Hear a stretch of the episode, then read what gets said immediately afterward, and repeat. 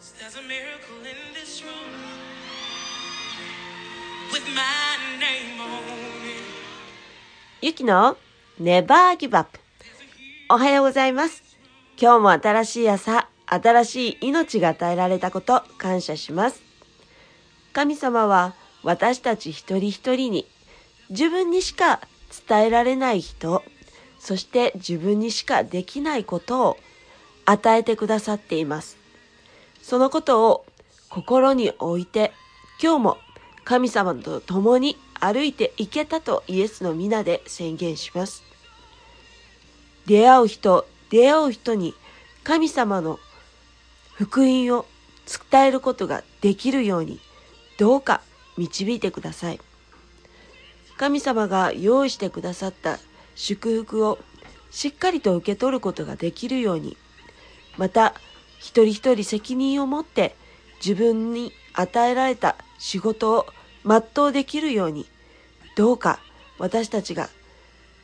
神様の子供として行動できるように導き、そして見守ってくださるから感謝します。私たちが最後まで諦めずにやりきれたとイエスの皆で宣言します。このお祈りを愛するジーザスの皆を通して神様の見舞いにお捧げいたします。アーメン改めましておはようございます。今日もこうして元気いっぱい始めることができたこと感謝します。今日は私のこう最近起こった嬉しい出来事を通して自分のやるべきことをこうさらにまた教えられたっていうお話をさせていただきたいと思います。5年越しの友情という題でお話を進めていきます。私は最近5年ぶりに高校の友達に連絡を取りました。それは本当に懐かしいというか、もうずっと連絡が途絶えてしまっていた友達なんですね。その友達には、こう高校の時のグループの仲良しグループが7人いたんですけれども、そのうちの一人で、2012年に別の友達を通して、今回連絡をしたその友達とは Facebook でつながりました。それから何年も Facebook を通してお互いの近況を知り合い、そして投稿を見てはいろいろ話したりしていました。お互い働いていてなかなか会うことはできなかったんですけれども、話すっていうことをやっていってました。その中で友達がいつもいつも言ってくだ、言ってくれる言葉がありました。それは投稿を見てると元気になる。元気なメッセージありがとう。そうやって言ってくれていました。それはどんなメッセージかって言ったら、その頃私はその2012年に友達と再会というか形でこう Facebook 上でつながったんですけれども2013年翌年にですね私は洗礼を受けてクリスチャンになりましたそれからしばらく経って御言葉のシェアを始めたんです。パスタリエが書いている御言葉をシェアしてそこに自分の思った気づきを書いたりしていました。それを読んでいたんです。そしてその御言葉その御言葉を読んで元気づけられたっていうことをいつもいつも友達は言ってくれていたんですね。そして2016年までそれが続いてそこからだんだん連絡が少なくなってきてある時からピタッと連絡がなくなりました。その友達の投稿自体もストップしてしまって、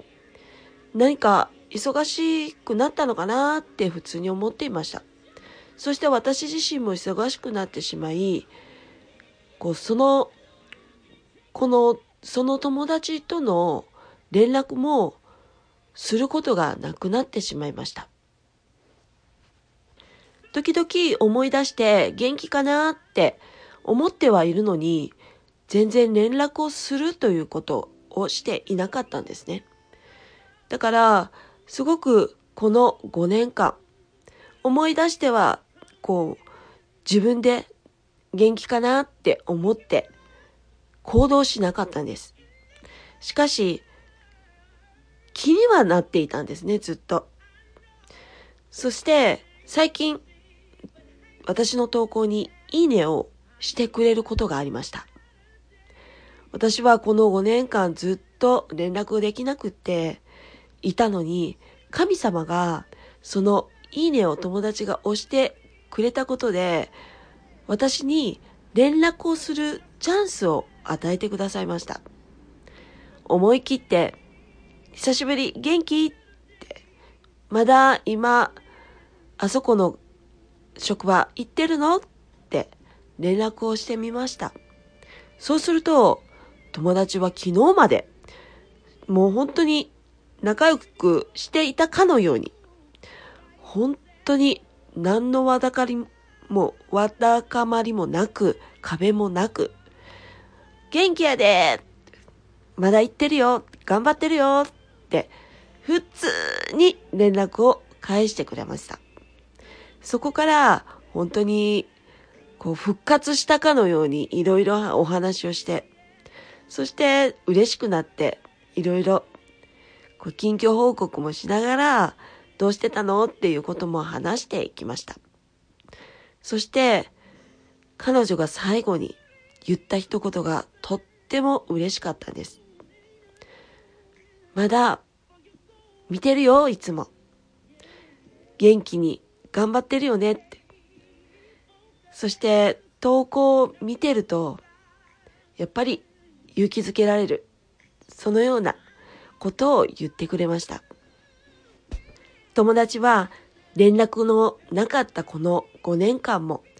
ずっと御言葉を読んでいてくれたことを私はその時知りました。神様は本当に私たちに日常を通して神様の愛を伝えてくださっています。その愛を伝えることができたこと、本当に嬉しく思いました。そして友達がそれをずっと読んでくれていたことがとっても嬉しかったんです。ここで御言葉を読みたいと思います。詩編107編9節誠に主は乾いた魂を満ち足らせ、飢えた魂を良いもので満たされた。アーメン。本当にこの御言葉通り、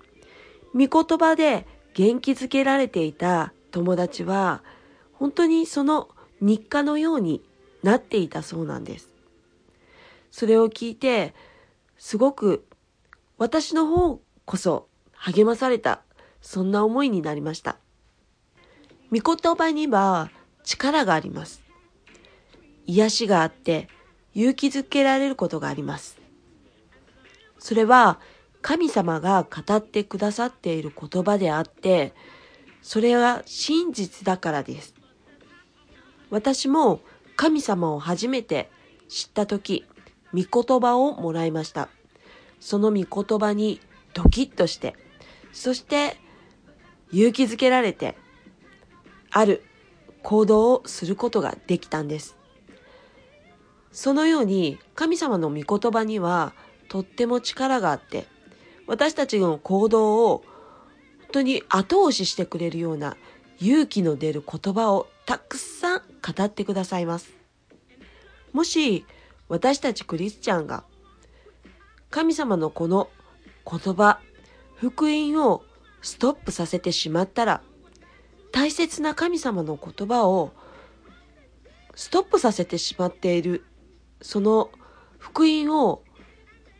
こうやめてしまうっていうのは、救われる魂も救われない、そのようにすごく思いました。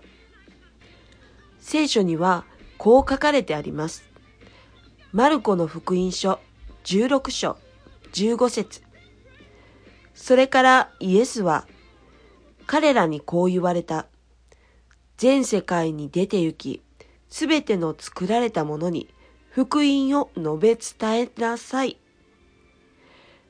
福音、それは良い知らせ。それをみんなに伝えるということが私たちに与えられた神様からの使命なんです。そのことを自分の思いや恐れやそんな肉的なことでストップさせてしまっては本当にダメだと思いました。頭で理解していても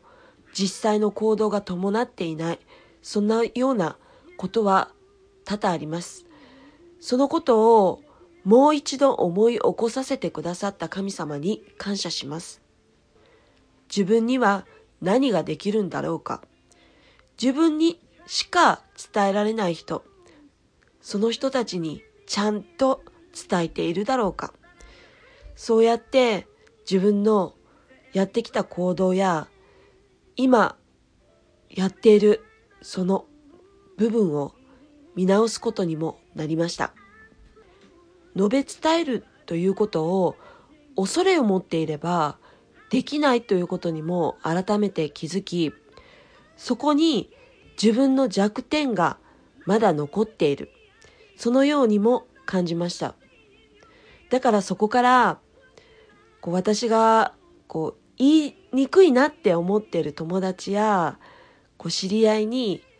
伝え始めました。そうすると案外みんなちゃんと聞いてくれたり逆にバッサリ切られたりいろいろこう反応がありました。でも何か突破口を見つけたようなそんな感覚にもなりました。当たって砕けろではないですけれども、本当に自分で行動したその結果がこう見えた時に前に進めるなって思いました。今日もいろんな人にどんな形で神様の愛が伝わるかわかりません。しかし、言わないでいたら誰にも伝わりません。そのことをちゃんと思ったらきっと皆さんも話してると思います。神様の愛を話して、こう魂の救いにつながるように、しっかりと行動していきたいと思います。それでは、今日も、いろんなことがあっても、どんなことがあっても、ネバーギブアップ。